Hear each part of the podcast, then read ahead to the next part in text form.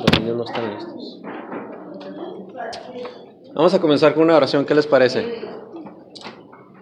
Vamos a orar. Señor, gracias te damos en esta hermosa tarde, Señor. Eh, es un honor, Señor, estar aquí en tu casa, Señor, presentes, sabiendo, Señor, que tú estás en medio de nosotros, Señor. Somos tu iglesia, somos tus hijos y aquí estamos, Señor, para rendirnos completamente ante ti, Señor. Tú eres nuestro Dios, Rey soberano, aquel que tiene control por sobre todas las cosas, por sobre todos nuestros asuntos. Yo lo queremos reconocer, Señor. Y una de las cosas que queremos hacer hoy es glorificarte a ti, Señor. Y una de las maneras de poder hacerlo efectivamente, Señor, es por medio del estudio de tu palabra. Hoy, como todas las reuniones, Señor, que hacemos, queremos escuchar de ti, queremos aprender de ti, queremos escuchar tu voz, Señor. Ayúdanos en esta tarde, Señor. Te lo pedimos en el nombre poderoso de tu Hijo amado Jesucristo. Amén. Amén. Pues bienvenidos, hermanos. Vamos a, dar una nueva serie eh, de estudio bíblico y la hemos titulado El estudio inductivo de la carta a los Efesios y todos deberían de tener una guía a la que yo, yo le llamo la guía del estudiante. Si alguien no tiene una, levante su mano. El hermano diácono José Luis las está pasando. Y para eso vamos a abrir nuestras Biblias en la carta a los Efesios.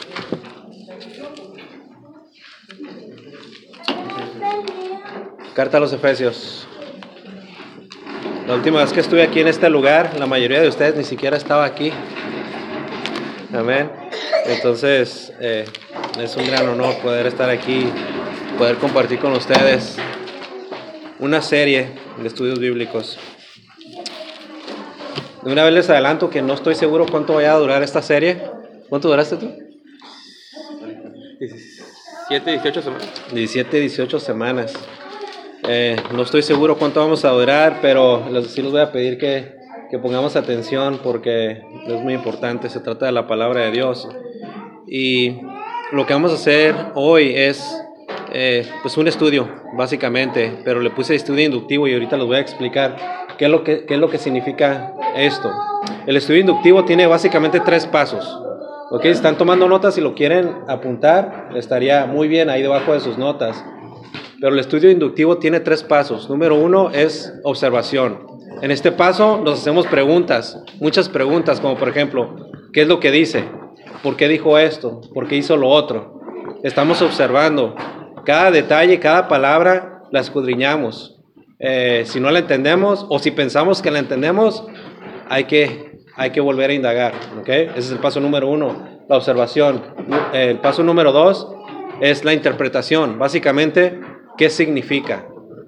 ¿Qué fue lo que dijo en este caso el apóstol Pablo?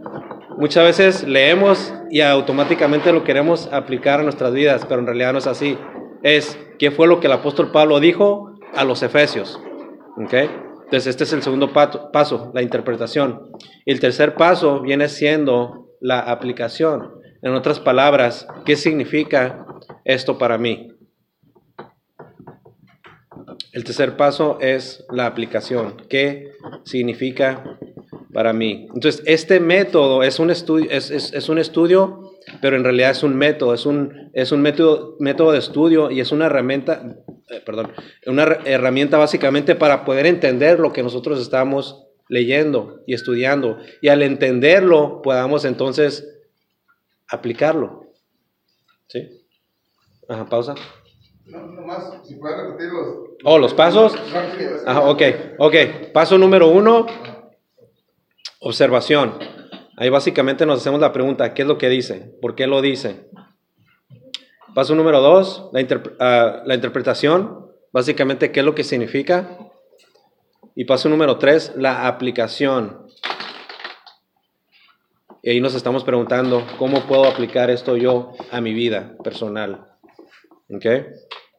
Entonces, este, eh, ese es el fin de este tipo de estudio, poder entender lo que estamos estudiando para poder aplicarlo.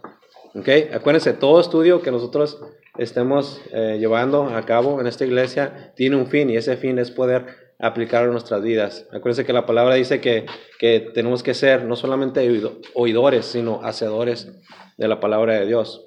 ¿Ok? Ahora, nosotros tenemos que estar conscientes que nosotros, por nosotros mismos, no vamos a poder entender las escrituras. No importa qué tan efectivo, qué tan efectivo, eh, me estoy trabando. No importa qué tan efectivo sea el método, como este método, el estudio inductivo. Nosotros necesitamos al Espíritu Santo porque Él es el único que puede abrir nuestro entendimiento. La Biblia nos dice que el hombre natural, o sea, aquel que no ha nacido de nuevo, no puede entender las cosas del Espíritu. Fíjense cómo dice 1 Corintios capítulo 2, versículos del 12 al 14. Dice, y nosotros no hemos recibido el espíritu del mundo, sino el espíritu con E mayúscula, que proviene de Dios, para que sepamos lo que Dios nos ha concedido, lo cual también hablamos no con palabras enseñadas por sabiduría humana, sino con las que enseña el espíritu, acomodando lo espiritual a lo espiritual. Fíjense cómo dice el versículo 14, pero el hombre natural, o sea, el que no ha nacido de nuevo, el incrédulo, el no creyente, dice, el hombre natural no percibe las cosas que son del Espíritu de Dios. ¿Por qué? Porque para él son locura y no las puede entender porque se han de discernir espiritualmente. O sea que antes de tratar de entender nosotros las escrituras, necesitamos nacer de nuevo. Necesitamos nacer de arriba. Necesitamos nacer del Espíritu de Dios. Con otras palabras, Dios tiene que intervenir porque Él es el único que puede abrir nuestros ojos y nuestros corazones. Así como cuando le abrió eh, Dios los ojos a Lidia. ¿Sí recuerdan ese pasaje? Déjense los leo, está en Hechos capítulo 16, versículo 14. Dice, entonces una mujer llamada Lidia, vendedora de púrpura de la ciudad de Tiatira, que adoraba a Dios, estaba oyendo, fíjense, esto es importante, estaba oyendo. ¿Qué estaba oyendo?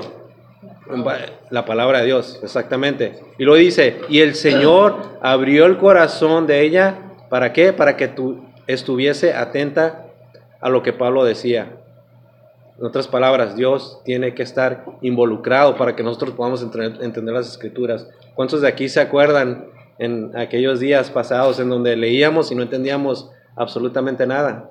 Yo creo que todos, o la gran mayoría de nosotros, ¿verdad? Y ahora cuando abrimos, podemos entender. ¿Por qué? Porque tenemos el Espíritu, porque somos nuevas criaturas, porque ahora entendemos y discernimos espiritualmente lo que Dios nos está tratando de decir. No estamos muertos ya, estamos vivos, porque la palabra de Dios está viva. Entonces lo que vamos a hacer hoy es solamente hacer una pequeña introducción de, de esta carta, la carta a los Efesios, ¿para qué? Para, para poder asentarnos, para poder aclimatarnos y, pues empezar una nueva serie. ¿ok?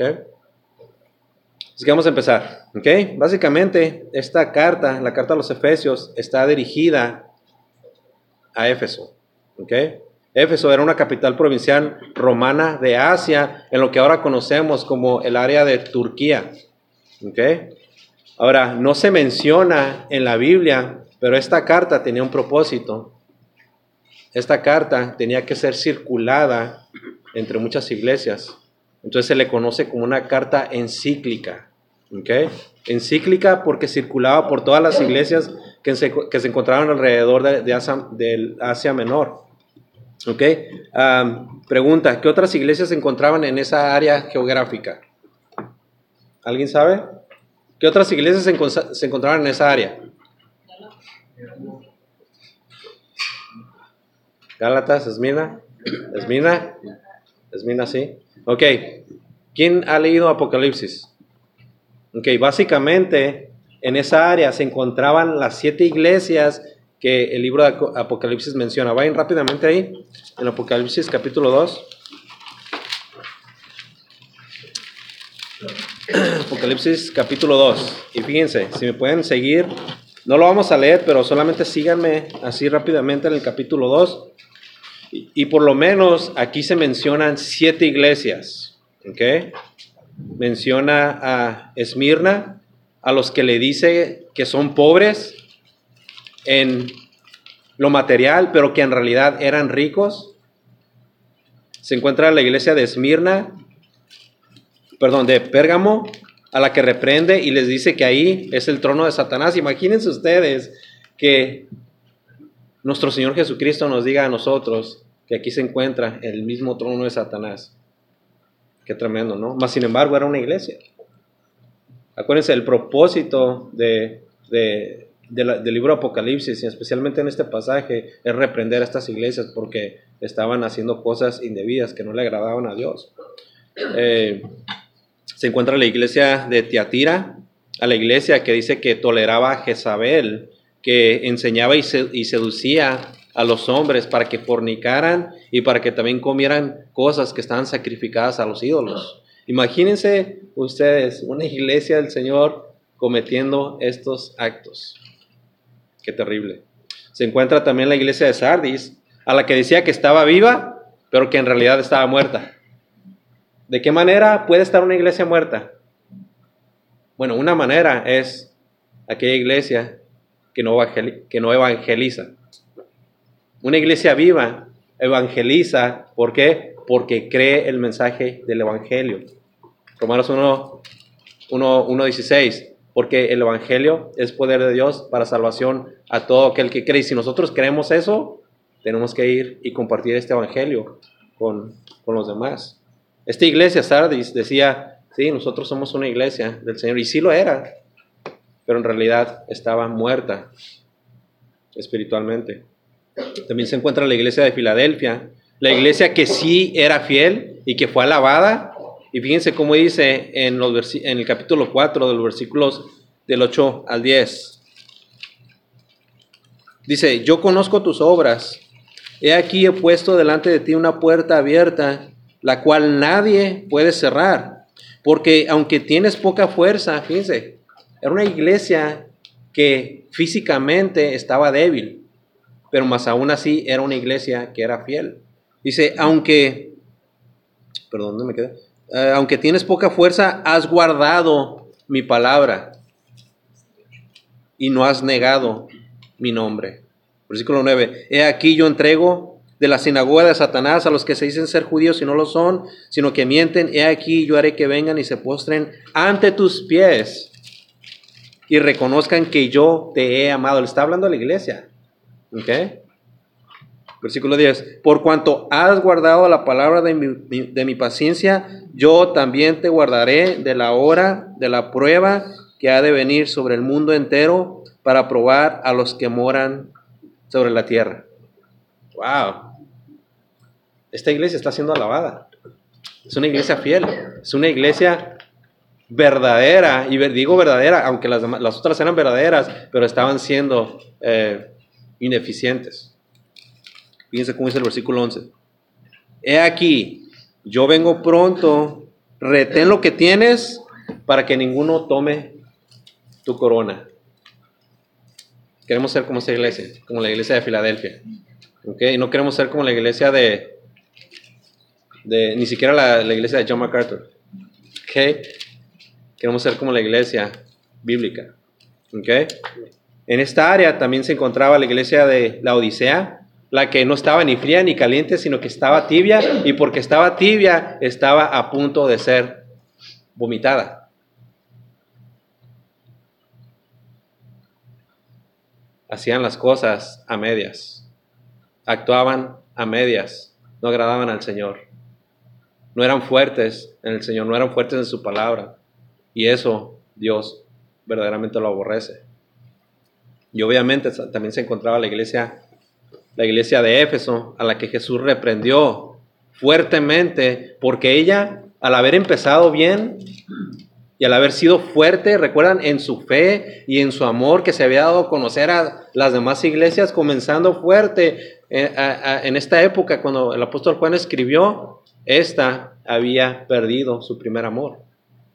Había perdido el amor que tenía por Cristo al principio. Yo pienso que eso, eso nos pasa a muchos de nosotros muchas veces nos enfriamos, nos entibiamos, se nos olvida quién es Dios, se nos olvida quién es Cristo, vamos a medias, se nos olvidan nuestras responsabilidades, ignoramos los mandamientos de nuestro Señor y estamos tibios y estamos fríos, se nos olvida nuestro primer amor y cuando menos nos acordamos. Ya ni siquiera parece que pertenecemos a la iglesia. Así que a estas iglesias, por lo menos a estas siete iglesias, les fue llegada la carta de los Efesios. Todas estas iglesias leyeron esta carta. Es más, se ha llegado a creer que ese era el único propósito de la carta, de que fuera circulada para todas estas iglesias. ¿Ok? Pero hay un pero muy grande. Por concesión de los mejores teólogos, se acepta mejor como una carta que fue dirigida a la iglesia de Éfeso específicamente, que había sido escrita para ellos, aunque sí fue pasada de iglesia a iglesia. Y, no piensen que estas iglesias estaban de, una esquina a la otra o de una cuadra a la otra. Estas eran iglesias que se encontraban a distancias muy largas. Sin embargo, había hombres fieles que sabían que esta era la palabra de Dios, que era la revelación directa de nuestro Señor Jesucristo. Y por esa razón entonces enviaban esta carta a los demás, a las demás iglesias. ¿Ok?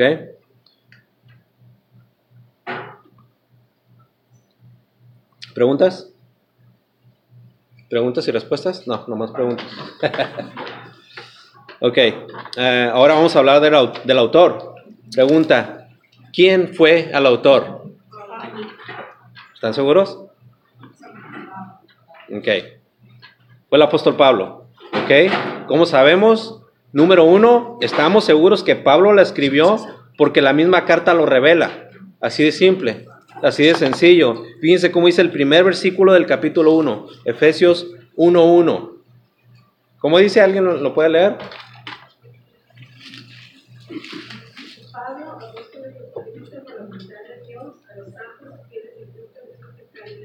La primera palabra escrita en la carta a los Efesios dice Pablo. Y luego se identifica. Fíjense cómo dice el capítulo 3 en el versículo 1. ¿Quién lo puede leer? 3.1. Ajá. Por esta causa yo, Pablo, prisionero de Cristo Jesús, por vosotros los gentiles, si es hasta ahí. Hasta ahí. Por esta causa yo, Pablo. ¿Quién escribió la carta? Pablo. El apóstol Pablo. Está claro, más claro que el agua, que el autor es él. ¿Okay? Cualquiera que dijera que no fue Pablo estaría negando inmediatamente la infabilidad de las escrituras. ¿Okay? Pero nosotros obviamente como creyentes de Dios y de su palabra lo aceptamos y lo afirmamos porque esto proviene directamente de parte de Dios, proviene directamente de la palabra inerrante, o sea, sin error de parte de Dios y por eso nosotros lo aceptamos, lo creemos, porque así lo dice ella misma. Fue el apóstol Pablo quien lo escribió. Aparte, en los primeros años después de que fue escrita la carta a los Efesios, y ahorita vamos a hablar acerca de, de en qué tiempo fue escrita, aparte, esta carta era citada por personajes tales como Clemente de Roma, quien fue el obispo de Roma, y él decía y afirmaba que el apóstol Pablo, fue quien la escribió. También es citada por Ignacio de Antioquía, quien también era obispo de esta ciudad de Antioquía. ¿Recuerdan esta ciudad? Fue la ciudad donde por primera vez se les llamó a los creyentes cristianos. También era citada por, otros personajes y en otros escritos antiguos y todos ellos coincidían que fue el apóstol Pablo quien escribió por varias razones. Por varias razones. Número uno, por el estilo, cómo él se dirigía, cómo él hablaba, cómo él escribía y específicamente por su teología que era única y propia. Entonces, ¿quién escribió la carta a los Efesios? Pablo, el apóstol Pablo. Pero ustedes se sorprenderían saber que su autoría es cuestionada. Muchos dicen que no fue el apóstol Pablo el que, el que la escribió. Y en realidad ellos pueden decirlo y saben que tienen sus argumentos, pero estos argumentos no son ni sólidos ni tampoco son convincentes. Como por ejemplo, muchos de ellos rechazan la autoría de Pablo porque en Efesios, en la carta a los Efesios se, se utiliza la palabra la palabra iglesia para referirse a la iglesia universal. ¿Qué es la iglesia universal? La iglesia que se encuentra en todas partes. Católica. La iglesia universal, sí, bueno, la iglesia católica que significa toda la iglesia en general, incluyendo los que ya han fallecido hasta los del día de hoy. Eh, y Pablo utiliza esta palabra en esta carta y se refiere a ese tipo de, de, iglesia, a la iglesia universal. Y dicen ellos que en las otras cartas, cuando Pablo usa la misma palabra, siempre la utiliza para referirse a lo que viene siendo la iglesia local. ¿Qué es una iglesia local? Iglesia Bautista por su gracia. Iglesia de San Diego. Iglesia de National City. Es una iglesia local. Entonces ellos dicen, ¿por qué aquí en esta carta solamente utiliza la palabra iglesia para referirse a la iglesia en general o a la iglesia universal y después en las otras demás cartas la utiliza para referirse a la iglesia local.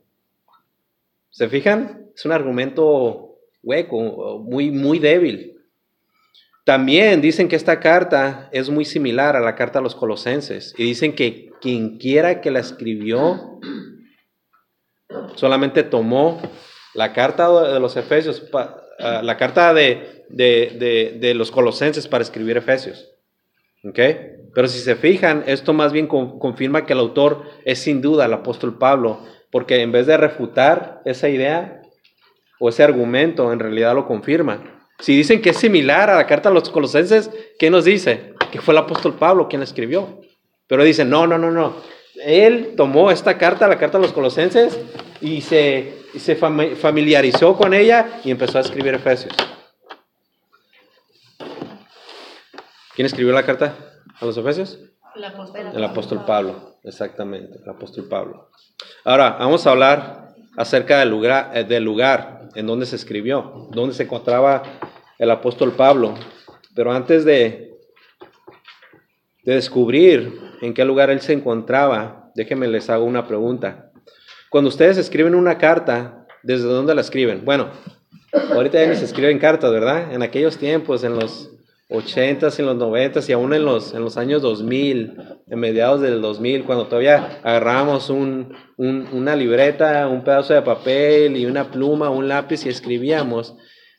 Pero si alguno de ustedes todavía escribe con una pluma, ¿en dónde la escriben?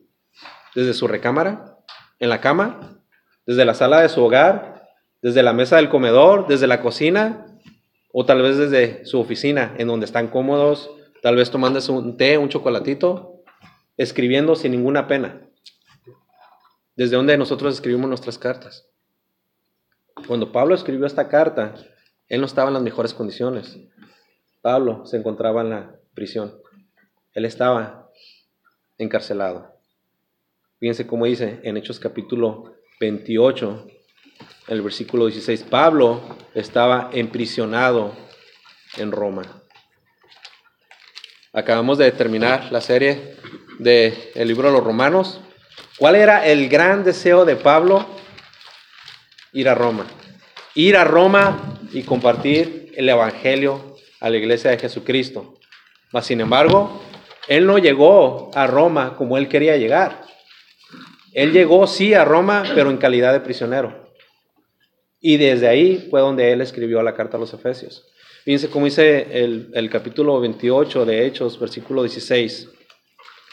Él ya había, para entonces, si ustedes leen, para agarrar un poquito más de contexto, pueden leer todo el capítulo y se van a dar cuenta qué, fue lo que sucedió. Él ya había pasado por, ah, por el tribunal, ya lo habían cuestionado, ya había estado encarcelado dos años. Y luego aquí en el versículo 16 dice, cuando llegamos a Roma, el centurión entregó los presos al prefecto militar, pero a Pablo se le permitió vivir aparte con un soldado que le custodiase. ¿Se han escuchado que la jaula, aunque sea de oro, sea jaula? Sea prisión, perdón. ¿Se han escuchado esa, esa, frase? Pablo sí estaba aparte en una casa en donde era custodiado aparte por, por, por, por un, ah, ¿cómo se llama? Un, soldado. Mas sin embargo, esta seguía siendo una prisión. Él no tenía las libertades, pero en ese tiempo Dios lo utilizó a él. Él estuvo predicando el Evangelio. ¿Y sabes, saben a quién les predicaba? A los guardias, a los prisioneros y a los guardias. ¿Ok? Entonces, esta se le conoce, la carta a los Efesios se conoce como una carta de la prisión. ¿Por qué se le conoce como carta de la prisión? Porque Pablo estaba en la prisión cuando la escribió. Ahora, esta no es la única carta que él escribió cuando él estaba imprisionado. Hay otras cartas, tres más. Y las otras son Filipenses, Colosenses y Filemón. Efesios, Filipenses, Colosenses y Filemón. A estas cuatro cartas se les conoce como las cartas de la prisión. Rápidamente, la fecha. La fecha, eh, no todos están de acuerdo. Entonces, lo que yo digo es, depende a quién leamos. ¿Ok? Se dice que se escribió entre los años del 60 al 62. Hay unos que dicen que hasta el 65 y, a otros, y otros se atreven a decir que la pudo haber escrito en los años 70, al principio de los 70. ¿Ok? Pero a mí me gusta quedarme entre los 60 y los 62. ¿Ok? Ahora, a lo mejor esta pregunta es un poco redundante, pero ¿a quién le escribió a Pablo esta carta? La carta a los Efesios. A los Efesios. ¿Ok? Esto quiere decir que en esa iglesia, en la iglesia de Éfeso, había qué? Creyentes, había cristianos que estaban en dónde? En Éfeso. Ahora, esto nos pone a pensar y preguntarnos lo siguiente. Si en la ciudad de Éfeso había una iglesia, en esa iglesia había creyentes, la pregunta es, ¿cómo es que llegó el Evangelio a Éfeso? ¿Se acuerdan cuando, cuando Cristo resucitó y antes de que Él descendiera les dijo, no salgan de aquí hasta que venga sobre vosotros el Espíritu Santo? no salgan de Jerusalén. ¿Sí recuerdan eso?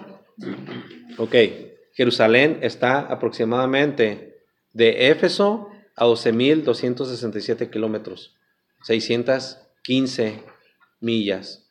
La pregunta es, ¿cómo llegó el Evangelio a Éfeso? Para llegar ahí se tomaban días, semanas, meses, y se podían ir por tierra, pero aún iban a tardar más entonces lo que hacían ellos era que zarpaban, iban en barco. Y en aquel tiempo los motores no existían. Entonces tardaban bastante tiempo para poder llegar de Jerusalén o de esa área a Éfeso. Así que la pregunta es, ¿cómo es que llegó el Evangelio a Éfeso? Por una pareja. Esta pareja se llamaba Priscila y Aquila. Ellos fueron dejados allí en Éfeso por Pablo en su segundo viaje misionero. Pregunta, ¿cuántos viajes misioneros hizo, el apóstol Pablo? Uno, dos, tres. Pablo dejó a Priscila y Aquila en su segundo viaje misionero en Éfeso. Fíjense cómo dice eh, Hechos capítulo 18, versículo 18. Yo se los voy a leer, si quieren apuntarlo nomás. Dice, mas Pablo, habiéndose detenido a, una, aún muchos días allí, después se despidió de los hermanos y navegó a Siria y con él Priscila y Aquila, habiéndose rapado la cabeza en Sencrea, porque tenía hecho voto. Fíjense cómo dice el versículo 19. Y llegó a Éfeso y los dejó allí. ¿A quién dejó allí? Priscila Aquila. ¿En dónde? En Éfeso. Ahora, ¿qué de especial tenía Éfeso? Esta ciudad. La, verdad, mucho, mucho de especial. Fíjense, algunas de las características de la ciudad de Éfeso son estas. Éfeso es una de 12 ciudades portuarias en el área del mar Egeo. Éfeso era conocida por, ah, por, el templo que se le dedicaba a Artemisa o a la diosa Diana, que venía siendo una de las siete maravillas del mundo. Éfeso era un centro religioso. O sea, ahí no existía, aparte de la iglesia de Éfeso, eh, religión verdadera. Había mucha idolatría, había mucho culto al paganismo, había muchos ídolos. Y se conocía a Éfeso por la religiosidad que existía. Éfeso era un lugar donde había mucha política, nosotros pensaríamos al ir a, la, Ciudad de México que hay mucha política o a Washington donde están el Congreso y, los senadores y todo lo demás. pero en realidad Éfeso era conocida porque había mucha política también. Y aparte, por ser una ciudad que se encontraba en, un puerto, era una, era una ciudad donde había mucho comercio. Ahí era donde se, se comerciaba eh, de todo tipo de, de productos. Así que en esta ciudad, en Éfeso, es donde Pablo dejó a Priscila y Aquila. Entonces, si Pablo en su segundo viaje misionero dejó a esta pareja, nosotros podemos asumir que Priscila y Aquila comenzaron la iglesia en Éfeso. En otras palabras, ellos fueron los plantadores. Ellos fueron enviados bajo, bajo la autoridad apostólica del apóstol Pablo para que ellos comenzaran a propagar el mensaje del Evangelio y no solamente lo dejaran así, sino que establecieran una iglesia, la iglesia de Éfeso. ¿Ok? Pero como toda iglesia, como toda iglesia, como toda iglesia verdadera, se necesita un pastor. La iglesia de Éfeso fue fundada, dijimos que por Priscila y Aquila, pero no fue firmemente establecida hasta que Pablo llegó en su tercer viaje misionero. Fíjense cómo dice Hechos, capítulo 19. Ah, Hechos 19.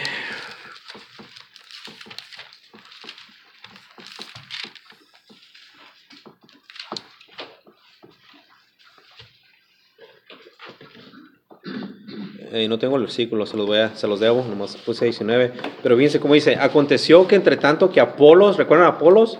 Un hombre poderoso en las escrituras. Dice, aconteció que entre tanto que Apolos estaba en Corinto, Pablo, después de recorrer las regiones superiores, vino a Éfeso. Pablo regresó después con Priscila y Aquila y él confirmó a la iglesia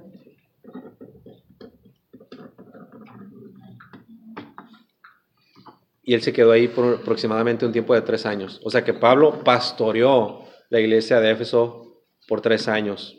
Después Pablo partió y dejó a nada más y a, nada y a nadie menos que a Timoteo. Timoteo pastoreó también la iglesia de Éfeso y eso vamos a predicar un poquito el domingo, eh, aproximadamente por un año y medio.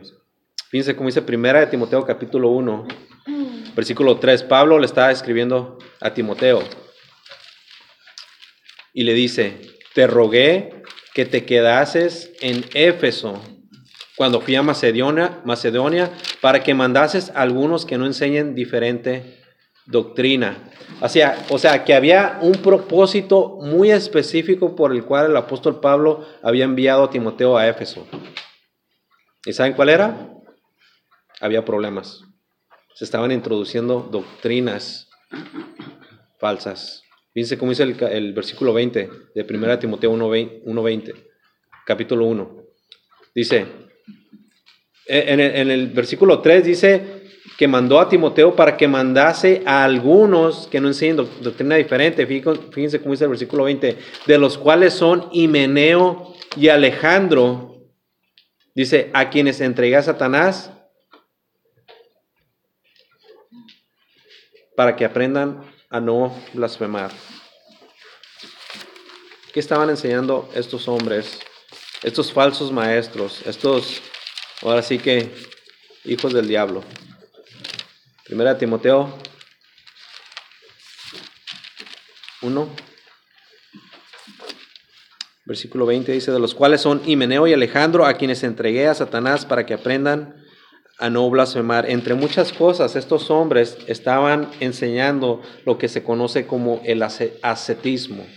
Básicamente, el ascetismo es la negación de placeres materiales.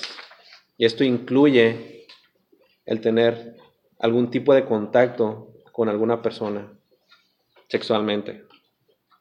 Y Meneo y Alejandro estaban enseñando el ascetismo. Pregunta, ¿el ascetismo es bíblico? No, el apóstol Pablo dijo que no. Fíjense cómo dice en 1 Corintios capítulo 7. Yo se lo voy a leer rápido. Me, estoy yendo un poco rápido porque eh, para avanzar y porque esto es solamente la introducción. Y fíjense cómo dice el apóstol Pablo En cuanto a las cosas de que me escribisteis, bueno le sería al hombre no tocar mujer. Pero a causa de las fornicaciones, dice, cada uno tenga su propia mujer y cada una tenga su propio marido. Dice, el marido cumpla con la mujer el deber conyugal y asimismo la mujer con el marido. La mujer no tiene potestad sobre su propio cuerpo, sino el marido, ni tampoco tiene el marido potestad sobre su propio cuerpo, sino la mujer. Y lo dice en el versículo 5, no se nieguen el uno al otro, a no ser, hay una excepción, hay una pequeña cláusula, dice, a no ser por algún tiempo, un tiempo pequeño, Dice, y de mutuo consentimiento. O sea, los dos tienen que estar de acuerdo. Dice, ¿para qué? Hay un motivo al hacer esto. Para ocuparos sosegadamente en la oración. Y después de esto dice, vuélvanse a juntar en uno. Acuérdense, cuando uno se casa con su pareja, al casarse se vuelven una sola carne. Génesis 2.24.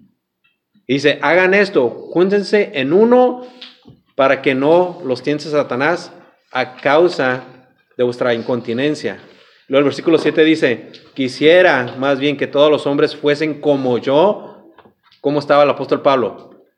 Sin mujer, soltero. Dice, quisiera que todos los hombres fuesen como yo, pero cada uno tiene su propio don, don de Dios, uno la verdad de un modo y otro de otro. Pregunta, ¿el ascetismo es bíblico? No. ¿Ok?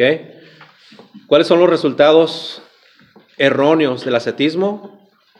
Una, abuso. Dos, pecado. En una predicación yo había mencionado que en una diócesis, me parece que era la diócesis de Pensilvania, en donde había cientos y cientos a través de los años, eh, muchos sacerdotes, por lo menos 700 de ellos, ah, digo, ah, perdón, eh, muchos de ellos habían abusado de por lo menos 700 niños.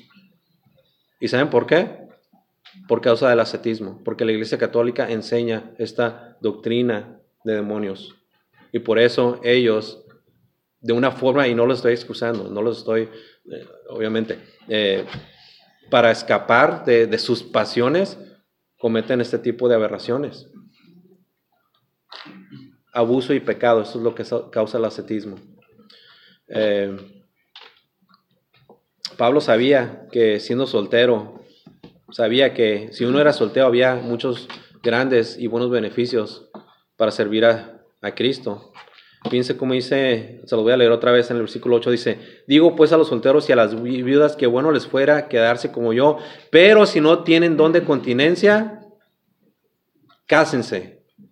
Pues mejor es casarse que estarse quemando. ¿Qué es la continencia? ¿Está en sus notas? La continencia básicamente es tener control sobre un sentimiento o impulso para moderar su intensidad. Se lo voy a repetir. La continencia es control sobre un sentimiento o impulso para moderar su intensidad. Es una actitud por la que se moderan básicamente y refrenan las pasiones. En este caso, en el contexto, sexuales. Las pasiones sexuales. En otras palabras, es la abstinencia de los deleites carnales. Es la acción de contenerse a uno mismo. Eso es, la que, eso es lo que es la continencia. Pregunta, ¿la continencia es bíblica? Sí. Sí. Pero se tiene que tener porque es un don. Si no lo tienes, dice el apóstol Pablo, mejor cásese. Cásese, no se queme. Ni con Dios, ni para con los demás hombres.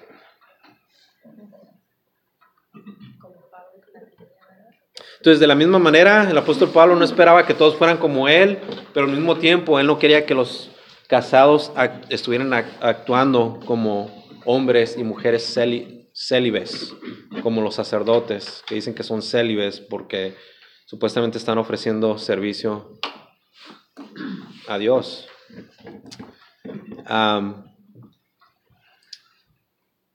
bueno, había un caso de una pareja en donde la religión era el catolicismo y el hombre estaba muy involucrado eh, con esta religión y todo lo que tenía que ver con ella.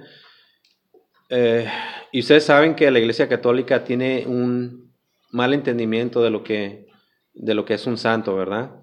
Eh, automáticamente cuando ellos piensan en, en, este término, en esta palabra, se les imagina una pintura con, con un hombre con la cara de, de, de, lástima y con una aureola, ¿verdad? Eh, en el catolicismo se enseña eh, que muchas veces uno se tiene que privar de, de, las pasiones carnales y aunque en el debido contexto es, es correcto, muchas veces no lo es, como por ejemplo en el, en el caso de las parejas, que acabamos de leer, que ni el marido tiene potestad sobre su propio cuerpo, sino la mujer, y viceversa. Y dice, no se nieguen el uno al otro. O sea, los, la pareja se debe el uno al otro. Pero esta pareja católica, el, el hombre estaba tan involucrado en su religión que al querer santificarse, le ofreció a su esposa que si mejor quedaban como amigos. Obviamente la mujer no aceptó y le dijo, si tú haces eso, ni creas que yo te voy a ser fiel. Se debe de tener el don de continencia. Esto fue lo que pasó en la iglesia de Éfeso. Se estaban introduciendo falsas enseñanzas. Y en vez de que éstas edificaran a la iglesia, empezaron a producir um, problemas dentro de la iglesia. Treinta años más tarde, el apóstol Juan escribió una carta a la iglesia de Éfeso. Y ya lo mencionamos hace unos momentos brevemente. Y se los voy a decir otra vez. Cuando empezó la iglesia de Éfeso, cuando fue establecida, era una iglesia bien sólida. Cuando Pablo les escribió a la, a, la, iglesia de Éfeso, y eso es lo que vamos a estar estudiando en unas semanas más adelante, la iglesia de Éfeso era una iglesia firme, una iglesia verdaderamente sólida en su fe, una, verdad, una iglesia que, que se daba a conocer por su amor.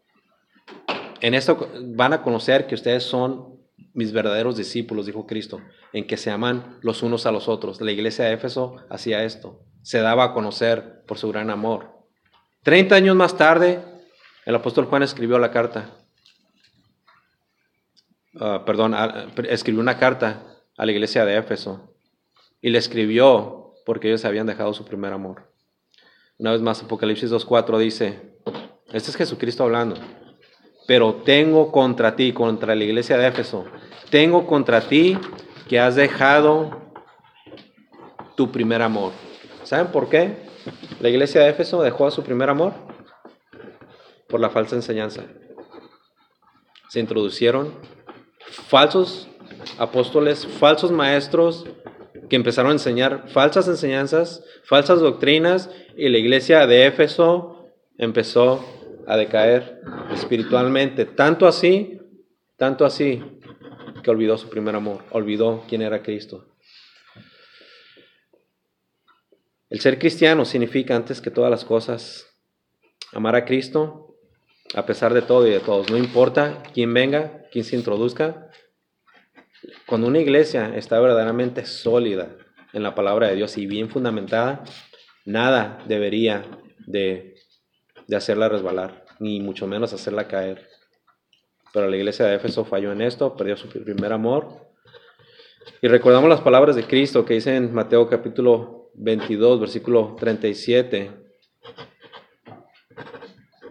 Le dice a sus discípulos y a la multitud, amarás al Señor tu Dios con todo tu corazón y con toda tu alma y con toda tu mente. La iglesia de Éfeso se había olvidado de este mandamiento, del primer y gran mandamiento. Amar al Señor, tu Dios, con todo tu corazón y con toda tu alma y con toda tu mente. O sea, todo tú.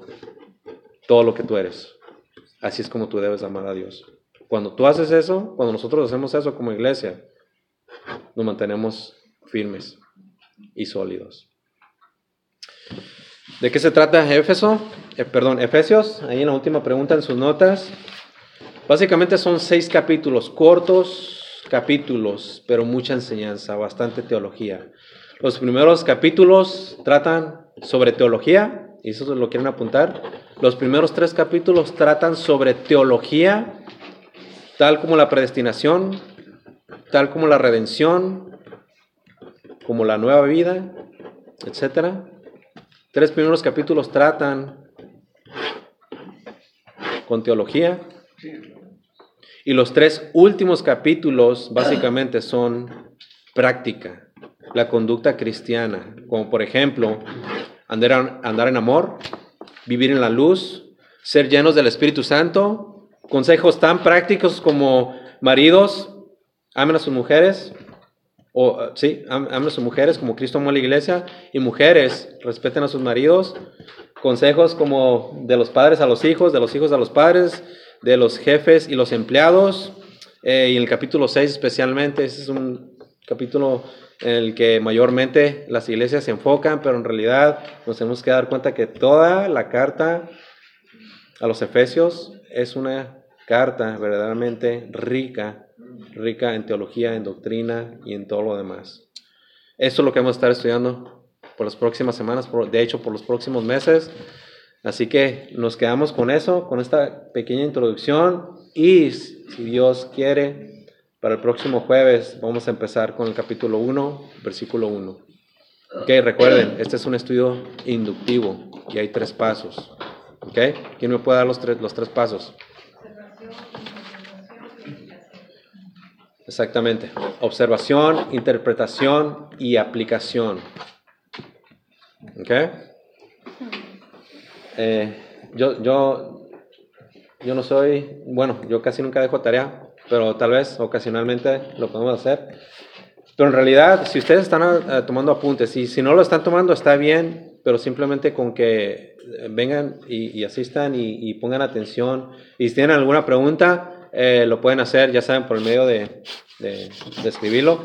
Este, y después las, las entregan. Y, y esta va a ser una nueva serie en la cual van a poder hacer. Y yo sé que van a haber preguntas.